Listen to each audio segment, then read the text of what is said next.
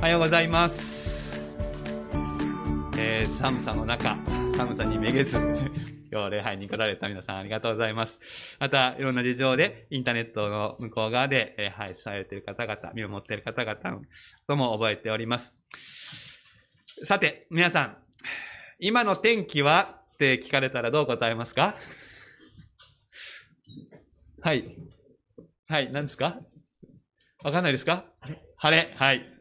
えー、まあ、キョロキョロして外を見た方がね、あの、多かったかなと思います。まあ、これ一番確実だと思うんですけど、えー、ひょっとすると、今の天気はって言って、えー、スマホを出す人がいるかもしれません。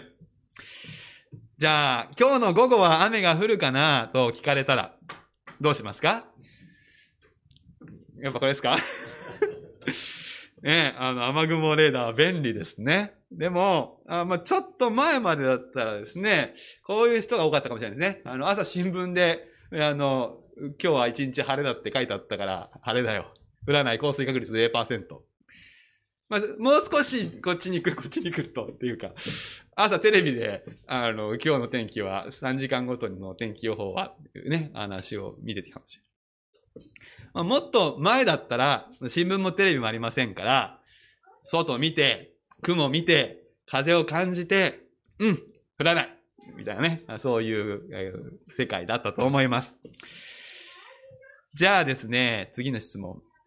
もし今日の午後、雨が降るってみんな言ってるよって誰かに言われたらどうしますか？えみんな言ってるんだったらそうかなって思うでしょうかそれとも、は？みんなって誰？っていうふうに思うでしょうかまあ、雨の話ならですね、ねみんなはあんまり信用できないかもしれないんですけど、でも他のことになると、このみんなが信用されてしまうことがあります。例えば、えー、ホワイトアスパラガスを食べると癌にならないってテレビで言ってるよ。みんな買ってるよ。そう言われたらどうしますか？これ実際にあった話ですね。もう何年か前に、あの、これがテレビで報道されてですね、あの、日本中のスーパーからホワイトアスパラガスが消えたっていう社会現象になりました。なんかみんな買ってるように弱いのが、この国の人たちみたいです。じゃあ、ちょっと怖い話ですが、こうなったらどうですか？他の国はみんな軍隊を持ってるよ。日本も戦争ができる国にならないとおかしいよ。さあ、そう言われたらどうですか？みんながしてますからやりますか？これ最初の1行目のみんな軍隊を持ってるようは嘘です。世界には軍隊のない国はありますから、ちょっと調べれば、この歌は、これ一行目は嘘だってことがわかるわけですけれども、でもなんかこういうのが流れてくると、おって思ってしまうかもしれませんね。こんなのもあります。アメリカではイエス様を信じるのをやめる人が増えてるそうだよ。そのうちみんな信じなくなるよ。だからもう教会に行くのはやめよう。はい、そう言われたらどうしますか？これ、一行目は一応統計上そうだそうです。アメリカでイエス様を信じるのをやめる人が増えているっていうのは統計で出ているんですね。でも二行目、そのうちみんな信じなくなるよは、何の根拠もありません。これ言ってる人の、うん主観です。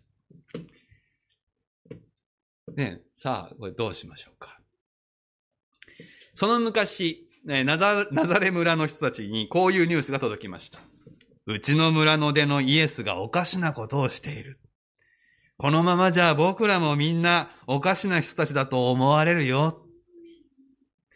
さあ、この人たちはどうしたでしょうか？そして、その人たちにイエス様は何と言ったでしょうか？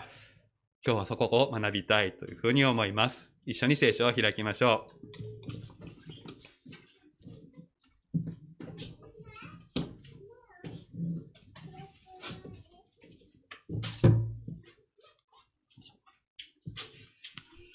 それでは聖書をお読みいたします。マルコの福音書3章20節から35節新約聖書の70ページになります。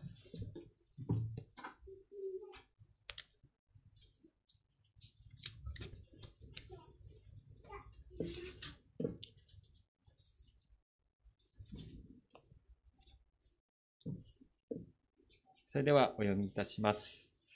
マルコの福音書3章20節から35節さて、イエスは家に戻られた。すると群衆が再び集まってきたので、イエスと弟子たちは食事をする暇もなかった。これを聞いてイエスの身内の者たちはイエスを連れ戻しに出かけた。人々がイエスはおかしくなったと言っていたからである。また、エルサレムから下ってきた立法学者たちも、彼はベルゼベルに疲れているとか、悪霊どもの頭によって悪霊どもを追い出していると言っていた。そこでイエスは彼らを呼び寄せて、例えで語られた。どうしてサタンがサタンを追い出せるのですか？もし国が内部で分裂したら、その国は立ち行きません。もし家が内部で分裂したら、その家は立ち行きません。もしサタンが自らに敵対して立ち、分裂したら、立ち行かずに滅んでしまいます。まず強いものを縛り上げなければ、誰も強い者の家に入って、家財を略奪することはできません。縛り上げれば、その家を略奪できます。誠にあなた方に言います。人の子らは、どんな罪も許していただけます。また、どれほど神を冒涜することを言っても許していただけます。しかし、精霊を冒涜する者は、誰も永遠に許されず、永遠の罪に定められます。このように言われたのは、彼らが、イエスは汚れた霊に疲れていると言っていたからである。さて、イエスの母と兄弟たちがやってきて、外に立ち、人を送ってイエスを呼んだ。大勢の人がイエスを囲んで座っていた。彼らは、ご覧ください。あなたの母上と兄弟姉妹方があなたを探して外に来ておられます。と言った。すると、イエスは彼らに答えて、私の母、私の兄弟とは誰でしょうか？と言われた。そして、ご自分の周りに座っている人たちを見回して言われた。ご覧なさい。私の母、私の兄弟です。誰でも神の御心を行う人、その人が私の兄弟、姉妹、母なのです。本庁は、イエスの挑戦、自分の頭で考えようと題しまして、原先生に御言葉を取り継いでいただきます。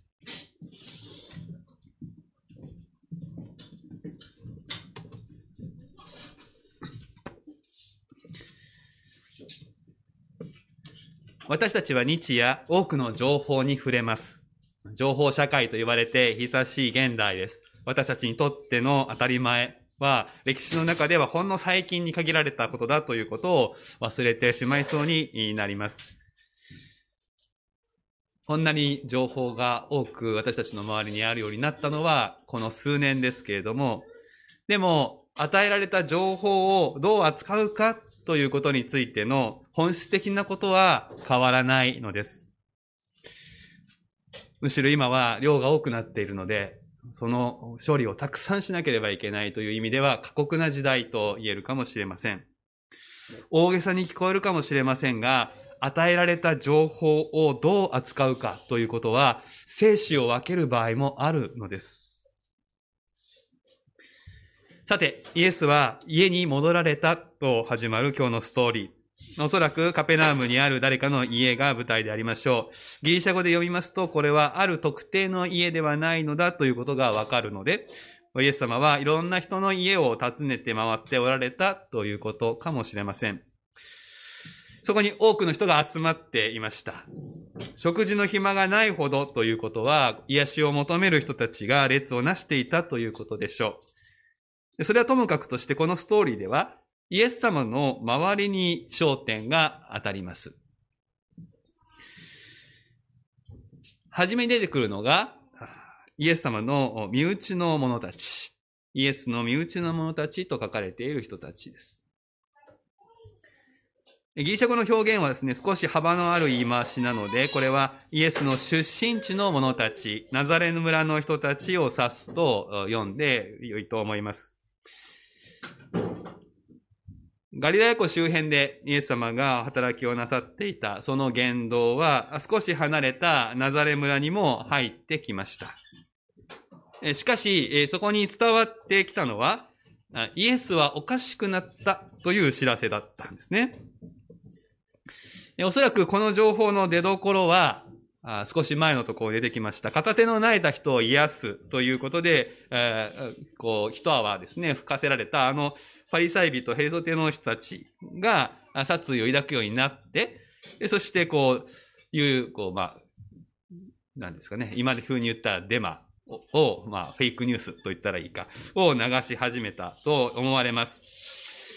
ただ、まあ、イエスはおかしくなったというこの表現は、まあ、ユダヤ教の伝統ある、こう、生活習慣を踏み壊しているというふうな意味でも取れますから、まあ、半分ぐらいは、まあ、彼らの、こう、まあ、悪意はあれど、気持ちもわからなくはない。自分たちのしてきたことを壊していく、まあ、おかしな人だというふうに見られた可能性は十分にあります。そして、悪霊に取り憑かれてしまったのかもしれない。そんな噂まで村に届いていく。どうもご飯を食べないで生きられているらしい。悪霊に取り憑かれたらそういうこともあるのか。噂にはおひれがつくものであります。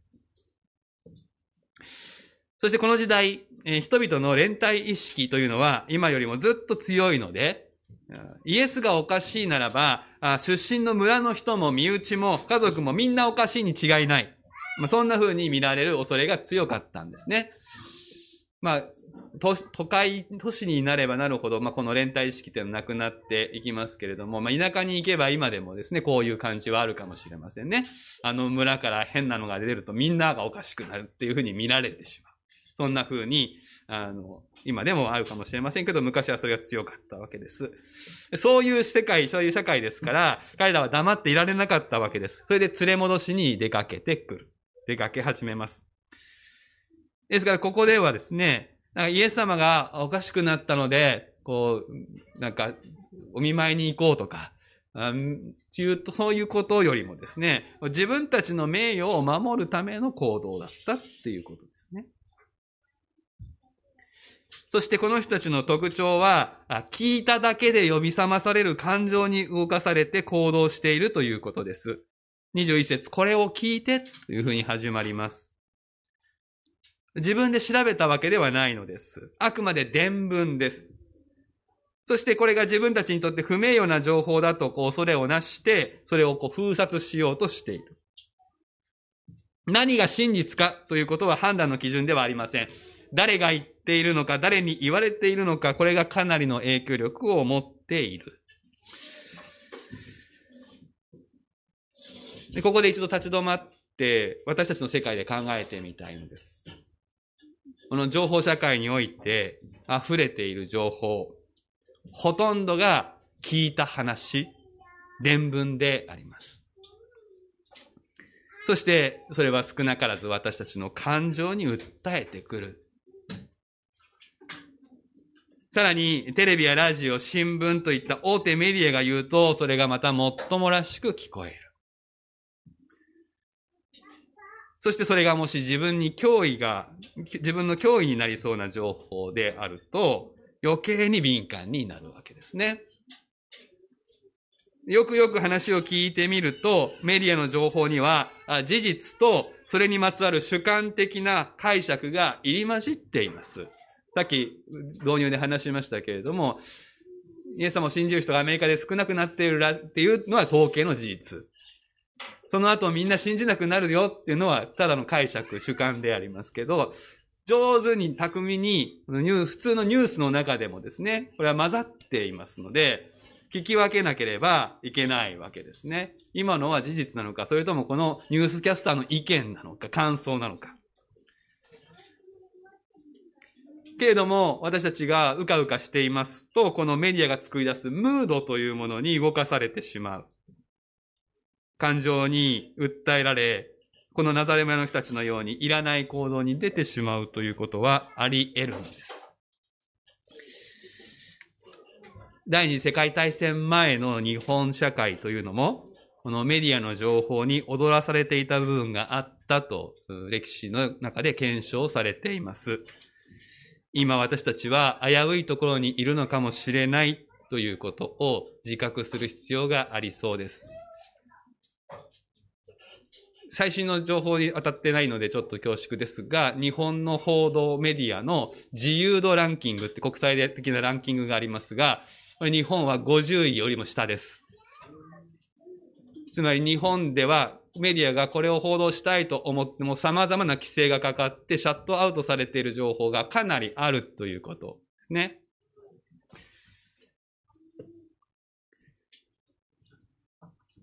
イエス様を信じるということにおいても、聞いただけというのは危ういのです。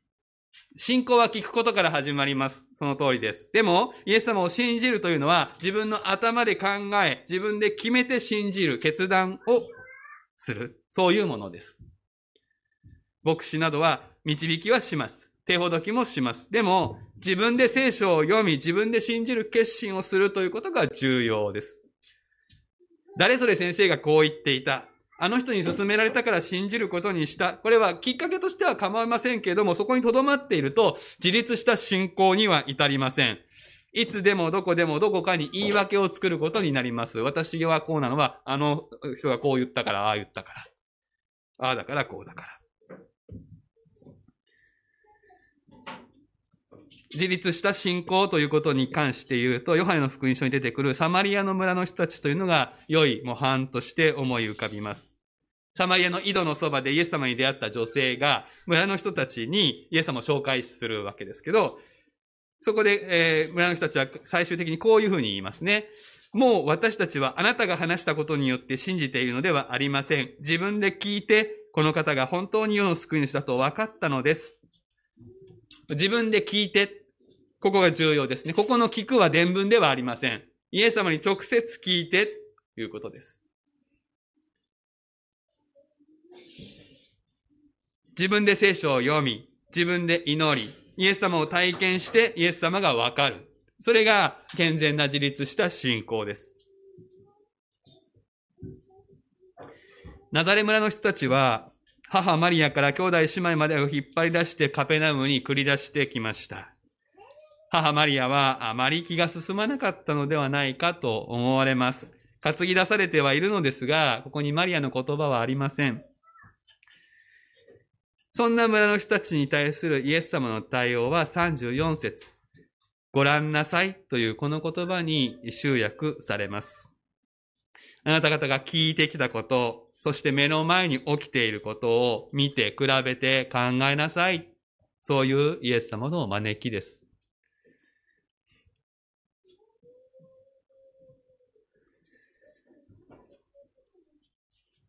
次にスポットライトが当たるのが、例のエルサレムから下ってきた立法学者たちです。エルサレムからというのが一つのポイントです。これは権威をちらつかせている表現です。ガリラヤ湖周辺の田舎の立法学者たちではなくて、わざわざエルサレムから来たんです。権威の全てが悪いわけではないわけです。権威は社会を秩序立てるために神様が与えてくださるものです。でも、人間の世界の権威は絶対ではありません。一目置くべきですが、それ以上にしてはいけない。権威に対して盲目になると、命の危機を迎えることになります。必ずそうなるというよりは、まあ、そういうことが起こる可能性がある。私たちの世界で言うと、国家権力が身近な権威ですね。けれども、国が安全だと言えば安全な気がするという、その権威に盲目になりますと、これに裏切られるということが起こる。人類は、この国は何度もそういう経験をしているのです。郊外しかり、原発しかり、開発計画しかり、国のお墨付きがあるので大丈夫だってそういう側面がないわけではありませんが、それが全てではないし、国が巧妙に権威を使って安全を作り上げて信じさせることだってあります。それは過去のことではないかもしれません。今も進行中の出来事かもしれない。私たちは権威に弱いのです。あ、教会で言うと、牧師もいくらかの権威を委ねられている存在です。えー、皆さん、一目くらいは置いていいですけど、気をつけていただきたい。あるいは、あの、どこどこ大学の学位を持ってるなんとか先生だから、みたいな言い草も気をつけてください。学位があれば間違いをしないなんてことは微塵もないわけです。学者バカっていう言葉もあります。勉強ばかりしている人よりも常識的な感覚でおかしいと思うセンスが、その方が正しい判断ができるっていうことだってあります。何しろ、エルサレムから来た立法学者たちはイエス様の真実に出会えなかったんです。旧約聖書の始めから終わりまで暗唱できるほどの記憶力を持っていて、その聖書に対する様々な解釈を述べることができる、間違いなくここにいる人、誰よりも頭のいい人たちが、イエス様の本質を取り違えたんです。致命的な間違いです。永遠の運命を左右する間違いですよね。彼らのしたこと、彼らの間違いの原因は何か、それは先に結論ありきだったんです。イエス様は救い主メシアではない、ありえないという結論が最初にありました。なぜか、その理由は自分たちの大事にしてきた宗教的伝統を破ったからです。自分たちの伝統の方が間違っていたのかもしれないという可能性については考慮しませんでした。自分が正しい、自分たちは正しい。この根拠なき前提からイエス様はメシアではないという結論に至ります。そうなるともう、あとはイエス様が何をしても自分たちの結論に至るためのロジックを組み立てるだけです。悪霊の頭、ベルゼブルに飛び、取り憑かれている。強い悪霊が弱い悪霊を追い出しているに過ぎない。そういう説明をして自分を納得させ民衆を惑わすわけです。ここでイエス様が本腰上げて反論している姿がすごく印象的です。23節そこでイエスは彼らを呼び寄せて近くに連れてきて、今節丁寧に話している感じがします。そしてそこから出てくるこの例え話というか説明は難しい話ではありません。ちょっと考えさえすれば、自分たちのロジックが破綻しているということに気づくはずなんです。でも、彼らは堅くなです。これだけ言われても考えを変えません。私たちがこうならないために、一つの処方箋は、自分の中にある隠れた前提や先入観というものに気づくよう努めるということでしょう。これは簡単ではありませんけれども、このことを私たちは思っているだけで随分違います。自分には隠れた前提があるのかもしれない。いや、あるんだ。それ何だろうか？というふうに考えていると、この先入観から結論ありきで話を進めないで済みます。そして、権威に盲目にならないで自分の頭で考える。パーフェクトにできなくていいんです。その努力をするということが価値あることなのです。難しいことは誰かに、これはいけません。難しくても、わからなくても、わからないなりに考えなくてはいけないんです。全部の情報が手に入る人なんていないんですから。自分の頭で考えて手に入る情報から考えて、ああじゃないか、こうじゃないか、考えるところに光が宿ります。私たちの認知能力というのはそもそも偏っているそうです。自分の持っている前提や先入観を強める情報に多く反応し、まあ、それを集めやすい。そして逆にそれに反する情報はスルーする傾向があるそうです。まあ、特に今その情報化社会でいろんなこう SNS に流れる情報っていうのはこのアルゴリズムをさらに強化しているので、自分の気に入る情報ばっか流れてくるようになっているようですね。だから気をつけていないと、自分のこう偏った認知がどんどんどんどん加速してしまうことだってあります。聖書は、イエス様は私たちの常識や前提や枠組みそのものに挑戦してくる本です。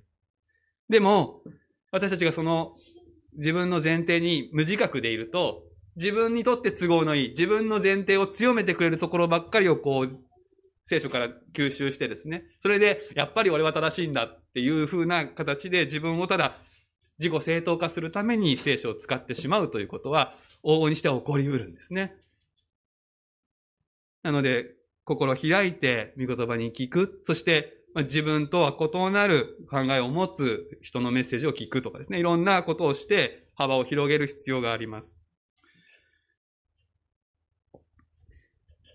自分に自信が強い人、自分に自信がある人ほど自分の認知能力にこう自信を持って読み込んでしまったり、自分の偏りに気づかないってことがあるかもしれません。逆に自分にあまり自信がないと、どこかの権威に依存しやすい。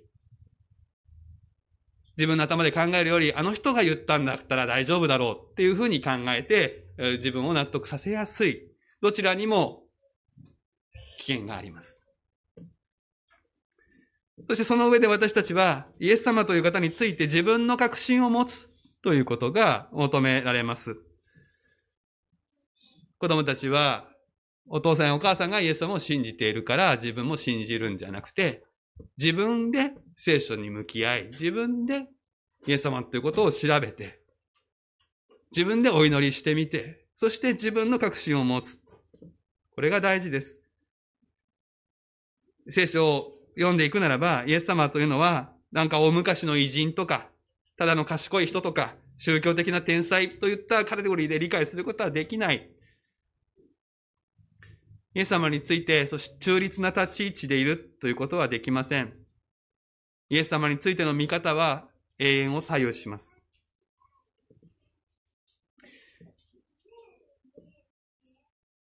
29節精霊を冒涜する者は誰も永遠に許されず、永遠の罪に定められます。これは聖書の中で一、二を争う重い言葉です。これはイエス様の癒しや悪霊を追い出す見業、これを見た上で、その力の出所を悪霊に悪魔に返すということです。ただイエス様を信じられないということ以上のことですね。自分を正当化するためにイエス様を悪にする。その人に許される余地はない。もちろん、悔い改める余地はありますよ。悔い改める余地はありますけれども、この状態が許されるわけではない。これは厳しすぎるということでは絶対ありません。もしこれが許されるべきだというのはただの甘えでしかない。私たちは自分の頭で考え、判断することができます。それをしないということはひどく危険なことなのです。子供なら誰でもわかることが、大人になるとわからなくなるそういうことも起こり得ます。これもまた戦争に向かう社会の中で言われることです。大人が何かに盲目になっていくとき、子供が本質を分かっている。そういうことはあり得ることです。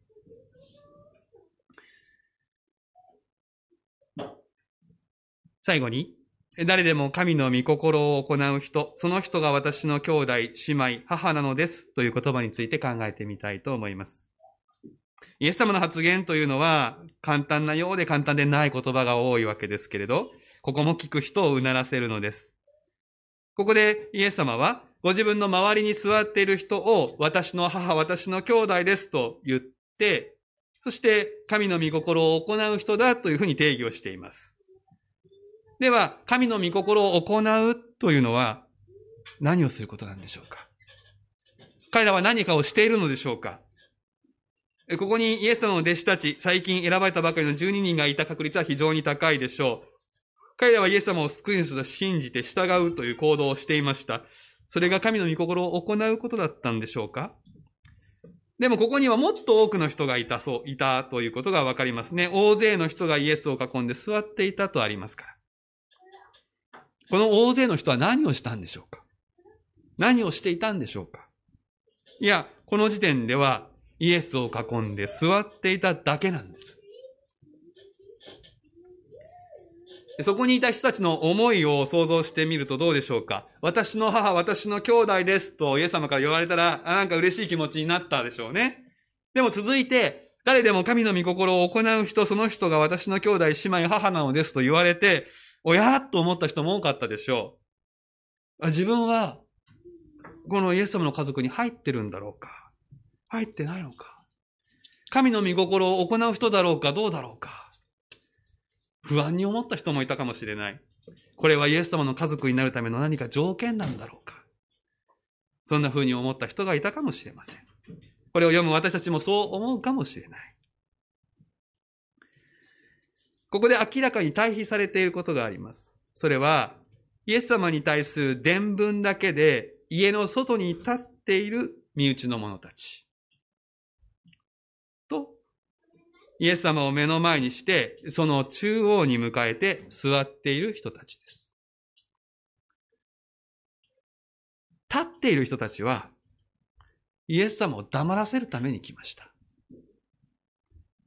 一方で座っている人たちは、イエス様に語っていただくためにそこにいます。この差が大きいんです。神の御心を行うというのは、まず第一に、イエス様に語っていただくということを求める。これに他ならないからです。ナザレ村の人たちも、エルサレムから来た立法学者たちもそれを求めませんでした。イエス様を黙らせるか、イエス様を難癖つけるか、イエス様を悪に返すか、その目的で来ました。でもイエス様の周りにいる人たちは、語っていただくためにそこにいました。そして、イエス様に語っていただく場に自らを置く人は必ず何事かを行う人になります。御言葉を聞きながら何もしないでいる、いられるということはありえないからです。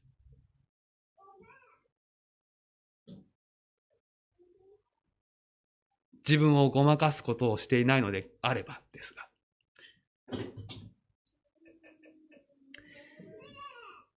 だから誰でも神の御心を行う人、その人が私の兄弟、姉妹、母なのですというのは、これは条件ではありません。これはイエス様の承認であり、イエス様の期待であり、そして聞く人たちへの挑戦です。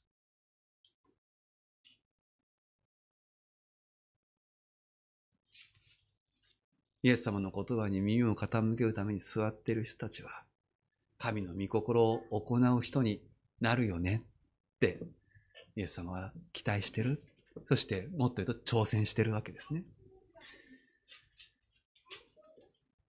私たちは今、この礼拝の場で御言葉に聞こうとしています。聞いている。牧師の言葉に助けられてイエス様に語っていただくことを期待して座っている。そうであっていただきたいのです。礼拝で語られるメッセージは牧師の講演会ではありません。御言葉があります。御言葉が語ります。イエス様が生きてお語りになります。皆さんの心に。私はその脇でその助けをするものです。私の話だけ聞きに来ている間はイエス様に出会えません。私の話を踏み台にして構わないので、そこから、御言葉に、イエス様に語っていただく。礼拝の場にいても来ても、自分で自分を肯定し、現状肯定し、イエス様を黙らせようとするということは起こります。体はここにあっても心は外ということは起こり得ます。もし今あなたがそういう状態であっても、イエス様は忍耐強く語られる。そして、ここにいる私たちにイエス様が期待しておられること、イエス様がご自分の家族に期待しておられることは、この御言葉を礼拝の場から家に持ち帰ることです。さて、イエスは家に戻られたと今日のストーリーは始まったのです。この家、特定の場所ではないと最初にお話をしました。つまり、湖や山と同じように、家もまた象徴的な意味を持っている。それは生活の場ということです。安息日の街道に御言葉を閉じ込めるのではなくて、生活の真ん中にイエス様の語りかけを置いていただきたい。そこで自分の頭で考え、自立した信仰者として立っていただきたい。これがイエス様の期待であり、私たちへの挑戦です。自立した人間として信仰を持って生きることです。注意してください。信仰を働かせるということと、依頼心を持つということは似て非なるものです。イエス様に委ねるということと自分の人生に無責任になるということは似て非なるものです。時々混乱し、あぜられ、混同さするので、これは本当に気をつけなくてはいけません。私はイエス様に全部お委ねしていますからって口では言うんですけど、それは単に自分の責任を果たさず無責任でいることの綺麗な言い回しの言い換え、あり得るのです。信仰を持つということは思考停止することではありません。聞いてみて、考えて、決断して従うんです。神様が私たちをそのような存在として作ってくださったのです。神様が作ってくださったこの力、この与えてくださった能力を放棄してはいけない。たとえそれが世の中の体制と違う決断になるとしても、苦しいことだとしても、逃げてはいけないんです。イエス様の家族、イエス様の教会、それはそのことを励まし合う仲間である。このことを共に覚えたいと思います。お祈りしましょう。